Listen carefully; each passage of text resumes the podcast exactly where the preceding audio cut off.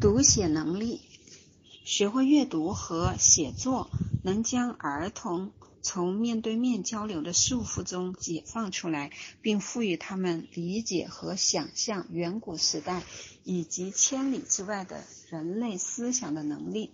一旦儿童能将一张纸上的符号转变为一种声音和意义模式时，他们就能发展出更为复杂的策略来理解他们所读的东西。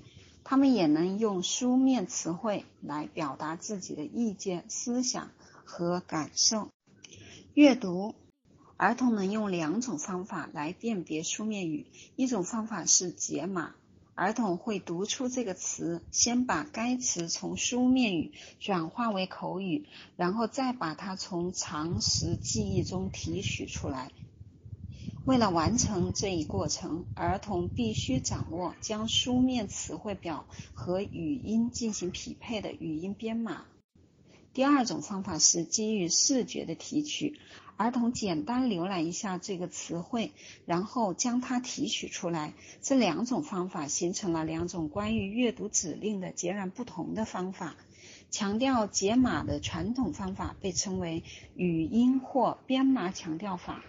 最近的全全语言教学法则强调视觉提取和对上下文线索的使用。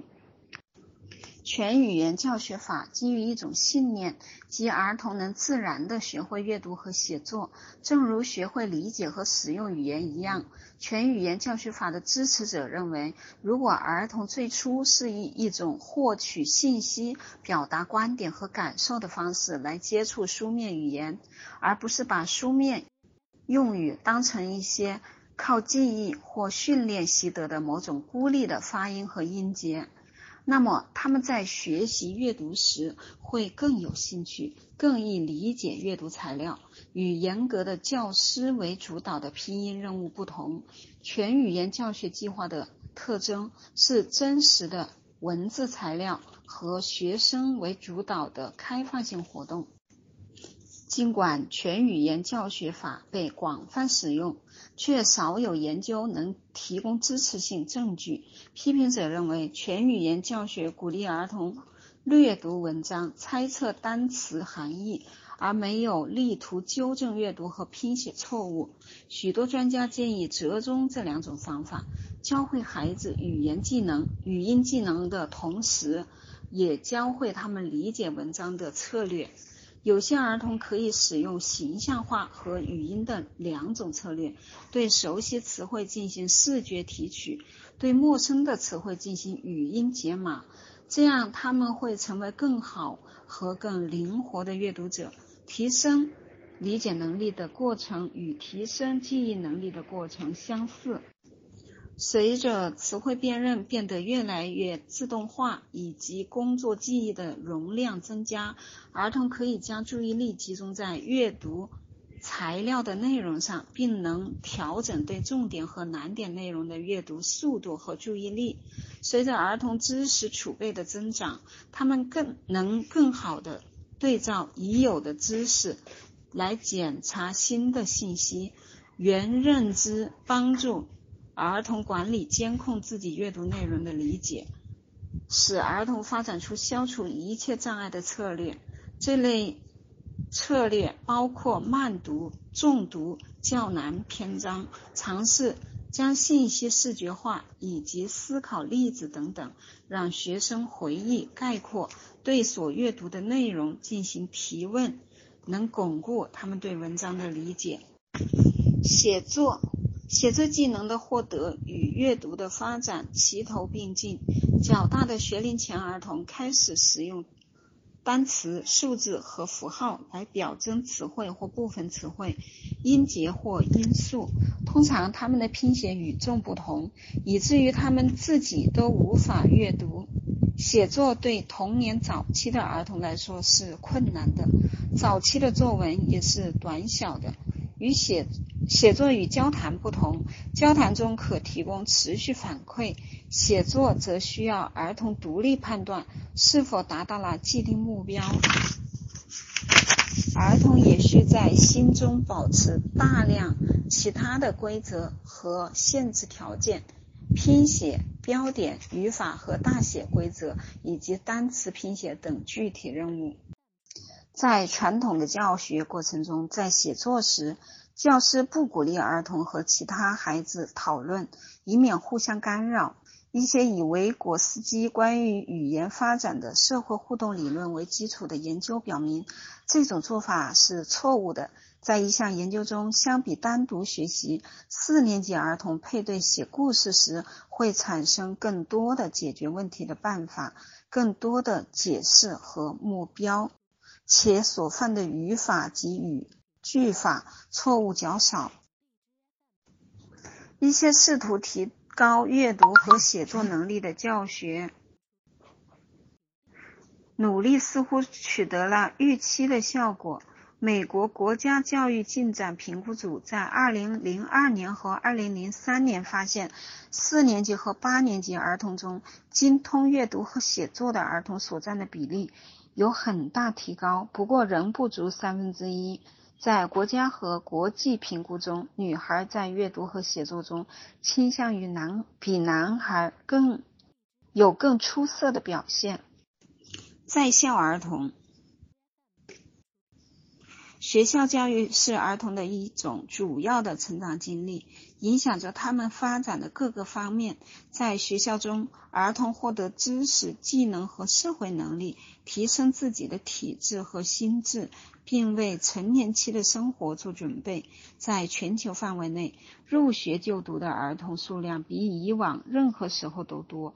在美国、加拿大、法国、德国、意大利、日本和英国等发达国家，小学教育的普及程度非常的高，但全世界仍有1.035亿小学适龄儿童未能上学，其中57%为女孩。91个国家的报告也显示，将近三分之一的国家中能够读到小学五年级的人数比例不足75%。早期的学校教育经验是个。是个体未来成功与否的关键。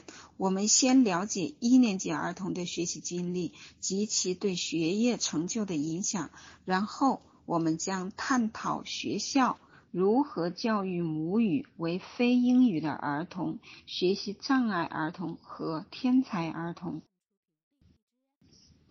升入一年级。时至今日，美国近四分之三的幼儿虽然上过幼儿园，但他们在升入一年级时，仍然常常夹杂着一种渴望和焦虑的复杂心情。进入正规学校的第一天是一个里程碑，它标志着小学生活从此开始。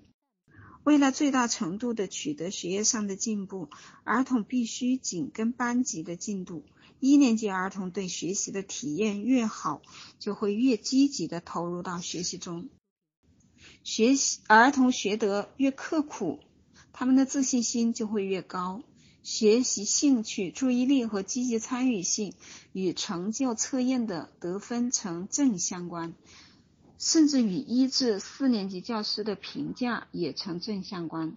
课外活动同样重要。一项大型的纵向研究发现，在幼儿园和一年级期间坚持参加有组织的运动、音乐和舞舞蹈课程或俱乐部活动的儿童，一年级期末时，他们在参加阅读和数学相关技能的标准化测验中取得了更好的成绩。影响学业成绩的因素。根据布兰芬布伦纳的生物生态学理论，除了儿童本身的特质外，他们生活的每一个层级的环境，从家庭到班级发生的事件，再到儿童从同伴到和到更大的文化环境中接收的信息，都将影响他们的在校表现。儿童自我效能感和性别。根据班杜拉的社会认知理论，与不自信的儿童相比，那些高自我效能感的儿童相信自己能掌握功课和调整自己的学习，他们更有可能努力学习并获得成功。如本章的焦点人物中提到的，正是安班克罗夫特的自我效能感帮助他克服了学习障碍，并最终毕业。女生的在校表现似乎优于男生，他们留级的可能性较低，问题行为较少，并且在阅读和写作方面的成绩也优于男生。在数学和科学等课程上，女生的成绩也与男生同样优秀，只不过男生似乎更喜欢这些科目而已。家庭教育实践，高分儿童的父母往往。为孩子创造了良好的学习环境，他们为儿童提供了学习和阅读的场所，保证儿童按时就餐、睡眠和写作业，控制他们看电视的时间，监督他们的课余时间。通过与孩子谈论校园轶事、参加学校活动等形式，积极关注他们的生活。那些父母关注其儿童、其学习的儿童，在学校有更好的表现。父母如何激励孩子做得更好？一些父母在采用外在手段，即当孩子获得好成绩时给予物质奖励，在成绩不好时惩罚他们。还有一些人通过表扬孩子的能力或努力，鼓励孩子在发展内在的动机。内在动机似乎更有效。一项由七十七名小学三年级和四年级儿童参与的研究发现，对学习本身感兴趣的儿童，比主要寻求高分或父母奖赏的儿童学习更好。教养方式可能影响学习动机。在一项研究中，成绩最好的五年级学生的父母是权威型家长，这些儿童有很强的求知欲。热爱学习，他们喜欢挑战，并乐于自己解决问题。专注型的父母在孩子做作业时陪读，对孩子密切监督，依靠外在动机激励孩子。往往这类孩子的学业成绩较低。放任型的父母不关注，也不在乎自己孩子的在校表现，孩子的学业成绩同样也较低。社会经济地位。社会经济地位是影响教育成绩的强有力的因子。这种影响不是指其本身的直接影响，而是指它通过家庭氛围、邻居选择、家庭教育实践等因素所产生的间接影响。贫贫穷家庭的儿童往往拥有比较差的学习氛围，经历较多的压力事件，家庭环境也较为混乱和不稳定。社会经济地位可以影响父母为孩子提供良好学习环境的能力。一项对1998年入园儿童的全美研究发现，优等生和差等生的差距在入学后四年间有所扩大。社会经济地位不是影响学业成绩的唯一因素。一项纵向研究发现，那些在八岁时期家庭提供的环境刺激更丰富的儿童，在他们九岁、十岁和十三岁时表现出更强烈的内在学习动机，这比社会经济地位的影响力更大。为什么某些来自较差的家庭环境和邻里环境的儿童有良好的在校表现呢？并能够改善自己的生活条件，导致这些差因？差异存在的一个因素是社会资本，儿童和家庭所能利用的社交资源网。一项为期三年的反贫贫困干预研究，为贫困家长提供用于儿童抚养和健康保险的补助和津贴。结果表明，与未参与该项目的。控制组家庭相比，参与家庭的儿童的学业成绩和在校行为都得到了改善。当母亲的工作收入能够提供一种较好的环境时，低收入家庭的孩子不论男女，似乎均能从中获得学业上的收益。教育系统。学校如何能最大程度地促进学生的发展？二十世纪以来，教育学家们对这一问题一直争论不休。伴随着系列历史事件，教育学家们在教育理论和教育实践中摇摆不定。从三 R 法阅读、写作、算术，到关注儿童兴趣的儿童中心法，再到美日俄三国儿童在标准化测验中的比较，美国儿童落后。而最终回归基础。在二十世纪八十年代，美国政府和教育界提出了一系列改革计划，包括增加家庭作业、延长在校时间和学习年限，再到包括整个学校和课程改革。二零零一年，美国国会开展了无后进生行动，这一场席卷美国教育界的改革，强调。为学校择制、父母的选择和扩大当地政府的自主权和灵活性。该行动的目的是集中联邦基金用于支持以研究为基础的教育项目和实践，尤其是那些与阅读和数学相关的研究。三年级到八年级的学生每年都要接受测试。以检验他们是否取得全国平均水平的进步。在校学生如果没有达到全国的平均标准，可以选择转校。美国教育协会的批评者认为，无后进生行动对那些失败学校的惩罚多于援助，通常下达许多僵化且缺乏资金支持的任务指令，而不是实践性的支持。注重标准化的测验，而非教师引导，以课堂为中心的解决方案。美国五十多个教育组织、民权儿童和公民组织呼吁对无后进生行动进行实质性的改革。美国教育协会则起诉布什政府未能对现用以支付行动的经费。二零零三年，美国四年级和八年级的学生在数学与科学课程上的分数超过了国际平均水平。与二十世纪九十年代的同级生相比，八年级学生的分数显著提高，但四年级学生的分数则没有显著提高。然而，白人与黑人学生之间的成绩差距在两个年级均有缩小，并且在国际读写能力测试中，美国四年级学生的成绩高于除英国之外的其余六个工业化国家的同级生。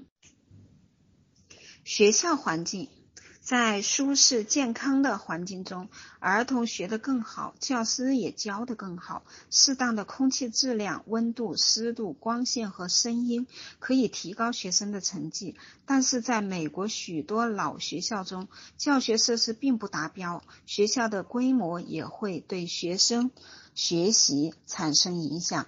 三四百人的小学和不多于一千人的中学通常比较适宜。学生在这类学校中通常学习效果最好。大部分教育者将班级规模视为关键的影响因素，尤其对低年级学生来说，不同的研究者对此存在的不同看法。一项由幺。一万一千六百名幼儿园和田纳西州公立小学儿童参与的纵向研究发现，从幼儿园到三年级进行每班十五人左右的随机分班，相对于正常班级的二十二名而言，对儿童的学业持续有益。通常，实际中小班的规模还要大。通过对八百九十名一年级学生的课堂观察发现，二十五人以下的班级学生互动性更强，但破坏性行为稍微多一些，能接受更高质量的工具性和情感性支持。这些班级的学生在标准化成就测验和阅读技巧测验测试中，他的得分更高。在大班额中。学生把更多的时间花费在结构化的教师引导的团队活动上，但接受到的工具性支持更少，被教师评定为适应性不强。当前的教育创新。一九九六年，芝加哥当芝加哥公立学校结束自动升级时，许多人为此欢雀跃欢呼。这项实践不管儿童是否达到学业标准，均促使他们与同龄人一起升入高一年级。但也有人提醒说，虽然留级有时候可以充当警钟的作用，但更多情况下它是低期望值、成绩差和辍学的导火索。事实上，芝加哥大学的研究者进行的研究发现，留级制度修订后的并没有提高三年级留学生的留级生的测验分数，反而降低了六年级留级生的测验成绩。并大大提高了八年级和高中留级生的辍学率。许多教育者认为，解决不及格率的唯一切实可行的方法是及早识别危险学生，并在他们出现不及格之前进行干预。在两千年至两零零一年间，百分之三十九的美国公立学校为危险学生提供备选的学校和课程、小班教学、补课、心理咨询以及危机干预。暑期补习可能是比较有效的一种早期干预。在一项研究中，暑期来参加阅读和写作指导课程的一年级学生，其成绩比起那些未参加课程的同级学生要高。对公立学校不满或是寻求独特教育风格的一些家长，会选择特许学校或家庭教学。特许学校比正规的公立学校规模小，有独特的理念、氛围、结构或组织风格。虽然通常家长对特许学校比较满意，但他们的教学成果如何还存在争议。在全美国的五十个州中，家庭教学都是合法的。二零零三年，大约一百一十万学生占学龄人数的百分之二点二接受过家庭教学，其中五分之四是全日制的。完全接受家庭教学的儿童所占的比例比1999年增长了29%。一项由美国政府资助的全国取样调查表明，父母为孩子选择家庭教学的主要原因是担心学校的学习环境太差，以及希望给孩子提供宗教和道德方面的指导。计算机和互联网的使用。在过去的十年间，儿童对计算机和互联网的使用率大大提高。